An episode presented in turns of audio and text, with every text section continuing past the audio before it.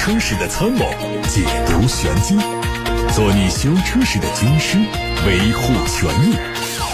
做你开车时的朋友，分享乐趣。调频九二七，傍晚六点半，董涛说车，只和车友在一起。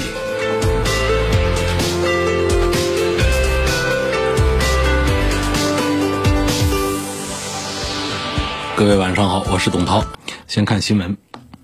保时捷正式发布了新款保时捷 Macan Turbo 车型的官图，同时发布了它在国内市场的价格，九十二万五。相较于普通版，Turbo 版用的是 2.9T 的双涡轮增压 V6 发动机，选装运动组件之后的零百加速时间4.3秒钟。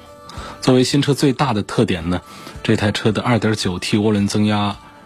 V6 发动机的最大功率。达到了四百四十匹马力，匹配的是七速的 PDK 双离合变速器。同时，作为更高性能的车型，它标配了保时捷的表面镀层刹车系统 PSCB，同时还可以选装保时捷的陶瓷复合刹车系统以及可调空气悬挂。奔驰正式发布了全新一代的 GLE 酷配的官图。除了普通版之外，GLE 五三酷配也同步发布。这是 AMG 的五三标志第一次出现在 GLE 酷配的车型上。新车有望在下月开幕的法兰克福车展上首发。外观方面，GLE 酷配在前脸部分是最新的设计，整体造型基本上遵照了全新 GLE。它的标志性的满天星中网设计，还有下方面积比较大的进气格栅，都形成了一种咧嘴的效果，看上去非常有气势。动力部分用的是和 GLE 一样的版本，而 EQ Boost 3.0T 的直列六缸发动机呢是匹配了48伏的微混系统，同时欧洲市场上还提供了柴油版本。新款的沃尔沃 x C90 会在9月4号上市，作为中期改款，继续推出普通版和运动风格版本。除了外观细节有调整之外，部分配置也做了升级。内饰部分保留现在的设计，海外版是提供了五座、六座、七座以及豪华版四座。动力方面沿用现款的 2.0T 高低功率，T6 车型用的是 2.0T 的机械加涡轮双增压发动机，T8 用上了双电机组成的插电混合动力系统。梅赛德斯 AMG 正式发布了 GLB 35的官图，作为 GLB 的性能版，35用的是。和 A35 同款的 2.0T 发动机加四驱，它会在九月十号的法兰克福车展上正式首发，一九年底实现国产。外观方面呢，相较普通版的 GLB，AMG GLB 35的前脸设计非常的激进，它的内饰部分和全新的 A 级、全新的 B 级非常相近，液晶仪表和中控屏一体式的设计为这一辆紧凑型的 SUV 带来档次的提升。动力是 2.0T 的涡轮增压。匹配了八速的双离合变速器，还有四驱系统，零百加速时间只有五点二秒钟。还有宝马的国产 X 二会在九月五号正式亮相。从宝马经销商处获得消息，正在清库的进口 X 二的终端有八到十万元的优惠。宝马国产的 X 二十月份会陆续到店，预计十月底、十一月初宣布上市。和进口版不同，国产的 X2 配置上有缩水，取消了四驱版的顶配。价格方面，取消关税之后的国产 X2 售价会出现一定幅度的下调，预计起售价会从二十八万一千八降到二十六到二十七万元，低于长轴距的 X1。动力是 1.5T 和 2.0T。上汽大众厂方将推出途昂 X 雷霆定制版。途昂 X 定制版在上汽大众的官方商城、天猫商城可以接受预定。目前提供了330 TSI 尊崇豪华版、380 TSI 尊崇豪华版两种款型。途昂 X 雷霆定制版采用了哑光灰色的车漆，搭配二十寸的铝合金轮毂，配备了带流水转向功能的 LED 大灯，还有 LED 尾灯。内饰部分是运动型的碳纤维套件，大尺寸的全景天窗，十色可调的氛围灯，无线充电。动力方面是 2.0T，匹配七速双离合。长城汽车旗下的长城炮乘用版车型会在今天在重庆永川工厂下线，同时长城汽车的重庆工厂竣工投产仪式也在当天举行。长城炮是长城皮卡的全新作品，采用了最新的设计风格，整体造型非常的硬朗。它可能在今年九月份宣布正式上市。蔚来汽车的联合创始人总裁秦力红公开表示，蔚来明年将会推一款新车，仍然是一款 SUV，将基于第一代产品平台打造。相较于 ES 八和 ES 六，造型会有很大的变化。预计在明年的第三或者是第四个季度投入批量生产。此前，因为蔚来 ET7 推迟上市，外界推测蔚来将利用现有的平台生产一款纯电动的轿车 ET5，但是推测出现了偏差。根据现有的信息，以及蔚来前两款量产 SUV 的命名规则，以及现有的商标注册情况来看，新车命名可能叫 ES3 的概率更大。此外，据秦力宏表示，新车会进入二十万元到三十万元这个终端市场，但不会继续把价格下探到十万到二十万元这个区间。未来将继续坚持中高端产品的路线。领克零二零三插电混合动力版本会在九月五号开幕的成都车展上上市。得益于电动机的加入，两款新车的百公里综合油耗降到了一点七升。零二零三插电混合动力车型和零一的混合动力保持一致，都是一点五 T 的系统，发动机的最大功率一百三十二千瓦，电动机的最大功率六十千瓦，传动系统是七速湿式双离合，它们的动力电池容量都是九千瓦时，纯电动的续航里程五十一公里。最后是江淮，江淮发布了一组全新轿车 A 四三二的官图，会在九月五号的成都车展上亮相，四季度上市。曝光的图片看到，外观是非常的时尚的。尺寸方面，车长四米七七，宽一米八二，轴距两米七六。动力可能是一点五 T 的涡轮增压，搭配 CVT 变速器。看八六八六六六六六，六点半钟最早的问题。吴先生说。两年前我买了福特探险者，最近网上看到有部分车被召回的信息，应该是有四万多台。问怎样才可以知道我的车也在召回之列？两点啊，这个召回呢，一般来说呢，它会分批次的发布，因为它同一时段通知到所有人呢，这个技术上倒是不难，就是，但是到店呢会出现一个高峰拥堵，就是大家会在一个周六周日的时候。集中到店去做召回的话，这个处理起来店里会比较麻烦，所以他们通常呢会分批次的，比如这一周通知一批，下一周再通知一批，可能会延续几个月。那么你现在没有收到这个短信呐、电话呀这样的通知信息的话呢，不代表你的车在召回范围之外，这是第一点。第二点呢，就是你想尽早的确认自己是否在召回之列的话呢，你上那个国家质检总局的召回网，那上面呢会有最新的公告。这是必须有的。凡是官方的公开的召回，它必须得是得到了国家质量监督总局召回中心的批准，同意你做这样的公开召回，你才可以做召回。那么这样的批准下来的话呢，那召回网上都会把你这个召回的范围把它公示出来。这个范围呢是通过车架号来的。车架号它是按顺序排列的，它会给出一个区间，你就看尾数那几个字，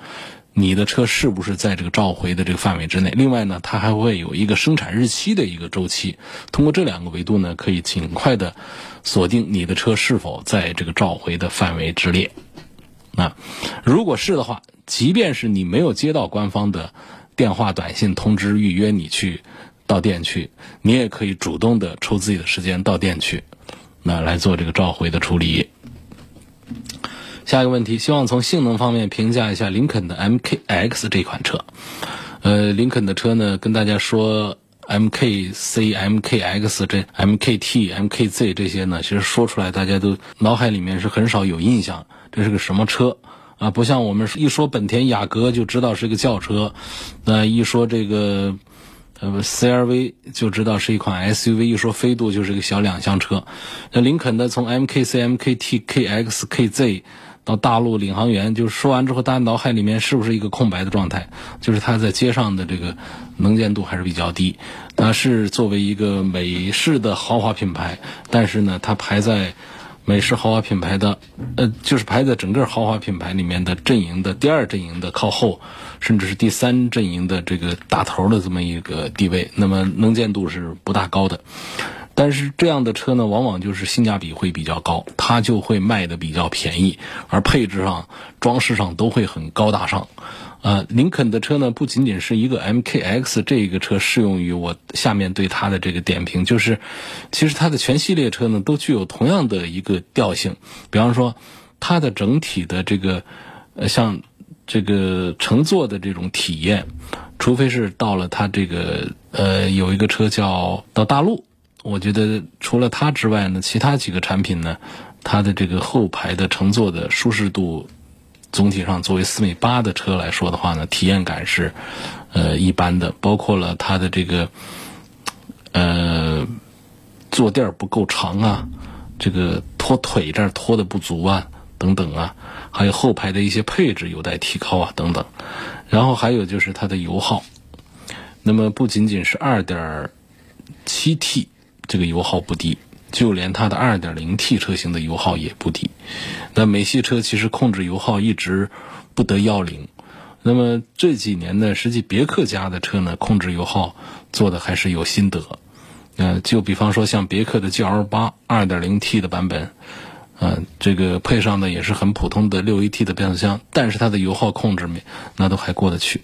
但是其他的美系车呢，在控制油耗方面呢，总是不得要领。你像到吉普，那为了控制油耗，它上啊上这个九 AT，结果呢，这变速箱本身也不大好使。那么到了这个林肯这个车上的话呢，也是这个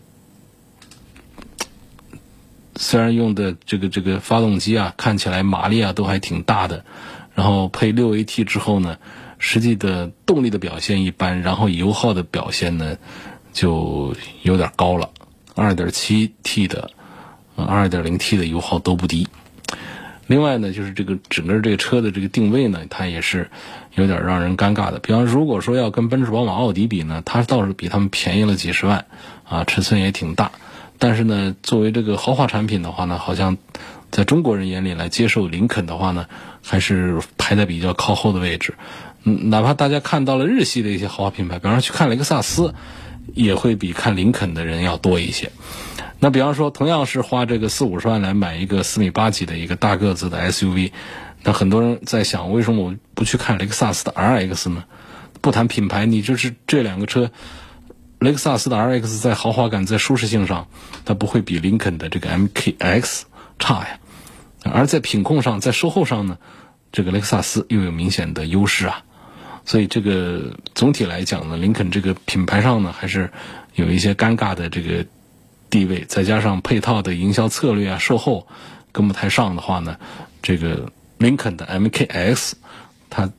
市场处境呢，还是有一点尴尬的啊，林肯的车。我有一辆开了八年的老款的马自达六。哎，我有没有必要卖掉它，再买一个雷凌的双擎？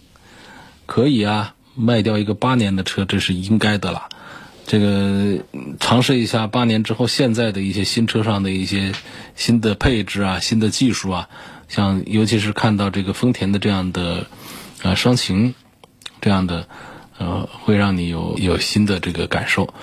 但是呢，就是。呃，恐怕你开了这些年的马六之后呢，你还是应该先仔细的试驾一下雷凌。这个丰田车和马自达的车的开的感觉是有很大不同的，它很轻飘飘的，而马自达六呢，给你的感觉呢，还是尤其是开了八年的这种老马六，其实是在呃车圈里，在我们车迷口中的话呢，是一款。这个驾驶感受很棒的车，但是你到了丰田的这个雷凌上来说的话，这种感觉是找不到的。这一点你必须得，你还得退步，呃，来反过来来适应这个驾驶的行驶的品质更差的一个车了。这是雷凌，所以说我的感觉呢，就是开了八年的这个老马六的话呢，现在升级啊，建议还是升 B 级车，啊，升 B 级车。喜欢双擎的话，B 级车现在双擎也多，啊，丰田的。大的小的，这个不管是亚洲龙还是凯美瑞都有，本田的也有，啊，这个驾驶感受还挺棒的。这个雅阁、Inspire 这些都行。我推荐这位傅先生呢，就是还是应该继续的来买这个 B 级车，B 级车里面也有双擎。从家庭实用性、稳定性和后期保养维护方面评价了凯迪拉克的 XT 六和奥迪的 Q 七。呃，实用性方面讲呢，我还是赞成奥迪 Q 七。稳定性上讲，两个车都差不多。啊，这个后期的保养维护方面呢，凯迪拉克也不便宜，但是奥迪是更贵。所以给匡先生推荐的话，这两个车，如果我们不考虑价格这个单元的话，因为呃，确实凯迪拉克 ST 六现在价格卖的是比这 Q 七要要便宜一些。如果不考虑价格这个事儿的话呢，我还是赞成买奥迪的 Q 七，要比这个 ST 六啊更加的大众化一点，更主流一些。雅阁的二六零精英版和迈腾的三三零的精英版之间，我对比的就是性价比呃以及省油表现这方面啊。雅阁的二六零呢，它是一个一点五 T 的一个高功率的啊一个动力。雅阁的车呢，我们几乎都不用太担心它在油耗方面的表现，啊油耗一定是很省的，一定是百分之九十九点九的人。只要不是鸡蛋里头挑骨头，一定都是可以接受它的。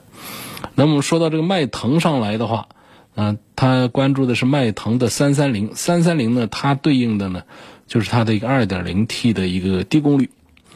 这个车子呢，在动力表现上呢，它可能还不一定能够占到这个多少的这个雅阁的一点五 T 的便宜，因为从调教上讲呢，雅阁把这个一点五 T 的小排量啊，啊做出来的。马力数将近两百匹，扭矩也有啊两百六的一个一个样子。那么相对讲呢，迈腾可能在马力上还不如这个雅阁的，在扭矩上呢，因为它毕竟二点零的排量大呀，它的扭矩要大一些，所以在实际提速表现上呢，迈腾是二点零 T，但是呢也没有说比这个雅阁的一点五 T 的高功率啊就明显的要好很多，要快很多。那么在油耗这个表现上讲的话呢，迈腾的也有自己的这个独门的秘籍，就是它的七速双离合。尽管呢，大家认为这个口碑不大好，但是它在节油方面确实是有一套啊，它比手动变速箱还节油。这个七速双离合配上 2.0T 之后呢，跟雅阁的这个 1.5T 啊，这个配 CVT 变速箱相比的话呢，油耗水平应该是表现的差不多。所以我觉得从省油、从性价比这两个方面来讲的话呢，我觉得这两个车不分上下。董涛说车微信公众号的后台，家用的话，别克的 GL 八和本田的奥德赛该怎么选？GL 八家用也可以，但还是大了一点啊。这个很多家庭用车呢，实际上也不需要第三排的座椅那么的宽敞，然后呢，倒是需要这个车呢，我们的很多停车位啊。也都不宽敞，然后平时在这个这个这个外面呢，就是在家里的停车位也不宽敞，在外面呢找到特别好停的这个车位呢，这样的这机会也不是太多。所以其实一个大小像奥德赛这样的这个 MPV 呢，可能作为家庭用车会开起来停起来会更加的方便一些。而且从座椅的这个布置的这个灵活程度上讲呢，这个奥德赛呢可以把它做成四个座儿。就特别大的座儿，然后也可以把它做成七个座儿，这种变化要多一些。就是包括我们后备箱，我们要装什么、放什么的话呢？奥德赛它的灵活度是更高一些的，因为我们这个商务用车啊，这个后备箱它就不重要了。我们主要要的是接待，然后呢多坐几个人。但是奥德赛呢不一样，从从家庭用来讲呢，它就涉及到我们不需要太多行李，需要坐满七个人的时候，它可以给你。都很体面的七个座位，但是如果我们作为一个家庭用车，经常会有采购啊、搬运这样的一些用途的时候呢，它可以把它打成四个座，然后后备箱就空间就特别大。然后包括说我们需要这个第二排的座位特别尊贵的时候呢，也可以把第三排隐藏起来，然后把第二排一直往后怼，哎，那第二排就可以坐得非常的宽敞，所以它这个灵活性比较大一些。那因此呢，从这个。这个头啊、尺寸呢，这个实用方面呢，可能我对家用车这个推着奥德赛会说的，呃，稍微多一点。包括，呃，像奥德赛它在这个保养便宜啊，然后这个后期的费用维修起来它就故障少啊，等等，这都是我们家用车要要重点参考的点。嗯，G L 八呢，我是认为在商务用的这个市场上，它还是目前它还是性价比第一的，啊，它比这个。奔驰的 V 呢，实际行驶的品质感要好，而且还便宜。然后呢，它相对这个奥德赛来说呢，它看起来也更加的大气，然后这个商务范儿要更足一些。啊，这是这两个车，所以我推荐家用。包括啊，还有一点要说的，就是新款奥德赛它在内饰的用料啊，这种设计感上面呢，它比这个 G L 八要更加的时尚、更加漂亮、更加更加的家庭化、更加的温馨一些。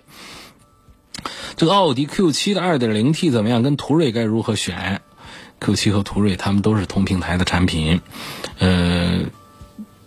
买这样的大几十万的这个豪华 SUV 啊，我们还是注重品牌的更多一些，注重品牌的人更多一些，所以在这个价位上开一个大众 logo 的话呢，这个还是这不像过去啊，就过去大众在途观出来之前。你但凡见到一个大个儿一个 SUV 过来，那就是个百万级的途锐过来了。所以那会儿呢，这个标不标的都无所谓，logo 不 logo 的那就不在意。那大家很多人买了途锐，可你看现在一个二十多万能干一个比途锐还大的途昂，也是一个大众的 logo 的时候，你这时候再开一个途锐就显得特别的低调。我们有一部分人爱低调，但是还有很多一部分人他不爱低调的，这时候他就是纠结了，他就痛苦了，说我这个也花了。这个大几十万，我就买了一个别人不知道还以为是途昂的家伙，所以就觉得途锐这划不来。实际上现在这个 Q 七啊，奥迪 Q 七虽然是同平台，但是你看这个，且不说这个品牌上它是一个奥迪，就是它在外观内饰的设计啊，这各个方面的话呢，还是要比大众的产品要做的要更好一些。而且现在的价格优惠下来，Q 七就便宜的地方就是，因为我们这广播也是全国收听。也说不清楚是到底是哪哪价格是不是都一致，但是有一个总体的说法，就是现在的优惠力度，奥迪 Q 七是相当得大啊，相当得大，就是呃优惠个十来万那都不是个稀奇事儿。你想这车本来也就是它 2.0T 的低配的版本，也就是六十几万的官价，优惠个十来万，那不就成了五十几万了吗？所以这个性价比其实已经是相当了得了。那考虑途锐，那就完全没有必要、没有意义了。有个网友说，宝马三系四年的车龄，最近呢，这个驾驶舱里头呢有明显的嗡嗡的声音，长时间感觉吵得头疼。之前很安静的，去过 4S 店，他们说正常。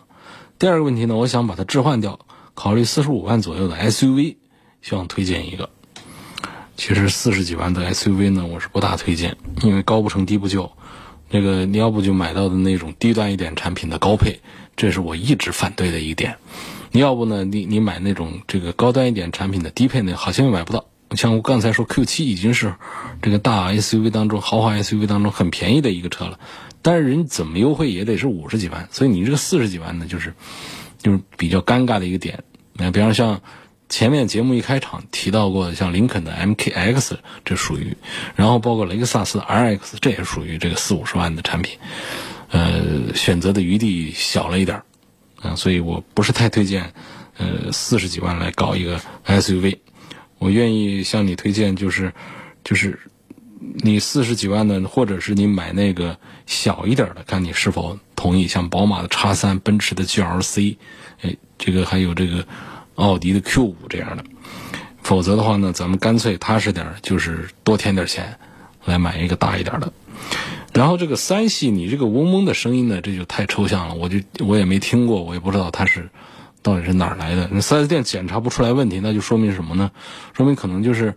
呃，发动机啊、变速箱啊哪哪它这这些能通过这个代码机器检测的电脑检测的部分都查不出问题来，它就是哪儿都没坏。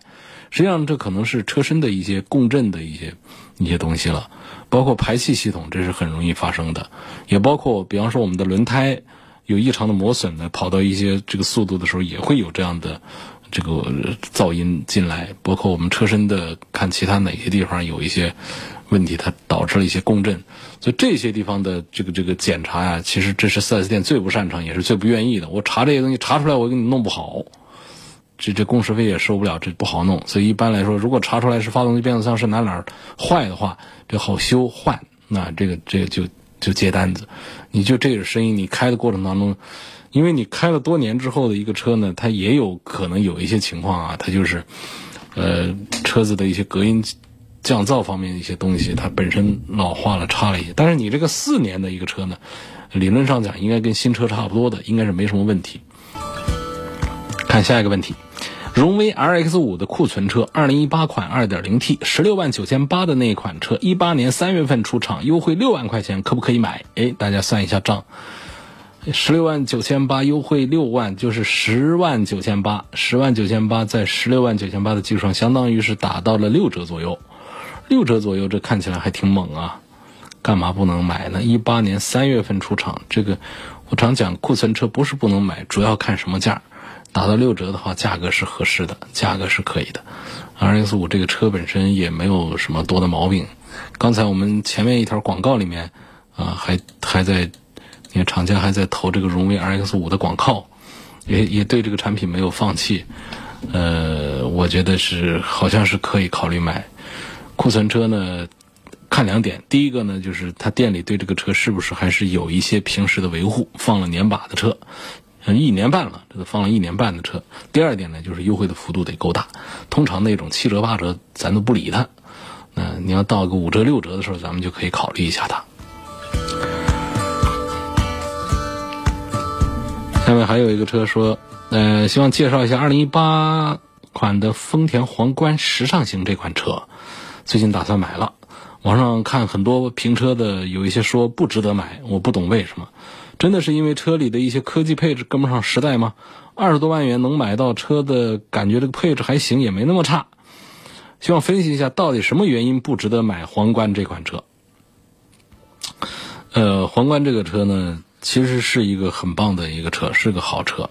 但是呢，在整体这个营销上呢，它出现了很严重的问题。那么早期的丰田皇冠呢，那是可以和奥迪 A 六来比着卖的。但现在哪儿哪儿还是 A 六的对手，整个丰田都快在中国市场上来放弃它了。那现在这个当红的这个当家的车呢，是亚洲龙了，都快是啊。其实亚洲龙的这个级别啊，赶皇冠还是要差一点的。就皇冠这个车呢，它可能在一些呃这个这个新的一些技术上用的少一些，但是呢，整车用料做的是非常的实在的。所以比较务实的来选择一个皇冠呢，我觉得这是这是一个很明智的一个做法。但是我又不推荐它是什么，就是说从厂家到消费者到市场，确实是呃不看好皇冠了，对皇冠是一个放弃的态度。一个月的销量只有小几百台，小几百台，那那对于这个汽车厂家来说，那就是要关停的一个车了。你这样的车，咱们买还是不买？大家想想想看，你除非是优惠幅度呃很大。然后这它本身优惠幅度也不大，因为它定价本身就不高，所以这样的车呢买到手上呢其实，呃，不是太好，啊，要么看现在新款的像亚洲龙这样的车也是二十几万，啊，那是一个新，要不呢就是我们喜欢皇冠的可以买它上一代的皇冠作为收藏，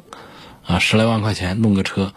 那保准比这一代的皇冠不会差，因为这车皇冠这车上本身就不用那些花里胡哨那些新科技，所以不用。担心他们这些区别，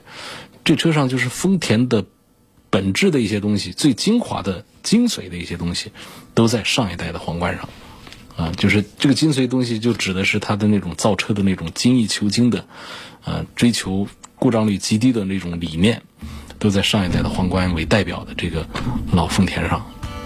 有位网友说，他说我是。节目的忠实粉丝，在国内几乎每期都听到你的节目。因为现在我在尼泊尔工作，但你的微信公众号节目更新太慢了，建议能否更新快一点，让我及时听到你的节目回放。好，这个我交代一下编辑，能够上传的更快一些。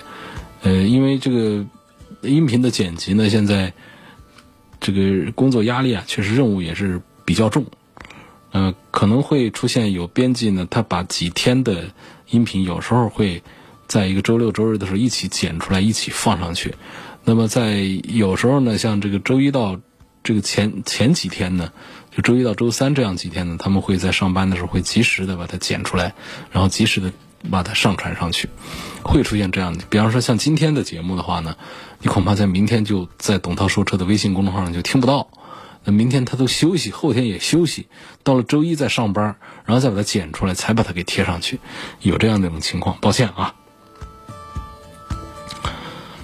呃，说一下轮胎开裂，字面上的意思会出现在轮胎上的哪些地方？轮胎开裂啊，它就是哪儿都可以开裂，那个。胎的这个平面上，就是接触地面的这一面上会出现开裂；胎的侧边，胎侧也容易出现开裂。那么细微的一点裂纹呢，这个就是橡胶的一种正常的老化，表皮的老化，咱可以忽略。但是呢，这个大的裂纹，那我们就要呃预防它这个轮胎是不是已经深入到这个帘布层的这种帘布层的这种窗帘的帘啊，布匹的布，到了这个层面上，如果伤及到那儿去了的话呢，这可能就对轮胎的这个寿命、使用的安全。会有一些影响，所以那种特别细微的那种，咱可以忽略。但是大的裂纹，大家要重视。希望对比福特锐界二零一九二四五四驱，呃，ST Line 七座和大众途昂二零一九三八零 TSI 四驱舒适版这两款车，呃，从配置、性价比和空间的舒适度这方面来做一番对比。这一组对比当中，好像还是福特的这个锐界的性价比，呃，要表现好一点。这个他看到的这个二四五的四驱 ST Line 这个是新上的一个一个版本，它有一些配置呢，在这个途昂的三八零四驱舒适版上呢是找不到。比方说，它膝盖这儿的气囊，比方说它的车道偏离啊、车道保持啊、这主动刹车啊。这一套玩意儿，这种东西，这个，这这这些也还是比较贵的吧，也还是比较值钱的。然后包括这一代上面，它还带了有这个天窗，啊，这个天窗呢，我们常常讲呢，我其实是觉得它是一个意思不太大的，就是没多大用的一个东西。但是呢，你你要是车上不带一个的话呢，又大家又觉得缺点什么，就是这么的。呃，一个配置，你看到了这个你说的这一款这个三八零四驱舒适的这个途昂上呢，这些配置它是没有的。嗯，你看这这这样一说的话，包括这个座椅座椅的材料，这个价位的途昂的座椅材料是这个这个混合的，就是。织布和这个皮座来混合的，那锐界上用的都是皮的，当然锐界上用的也不是真皮啊，是仿皮。但是仿皮也不是说坏东西，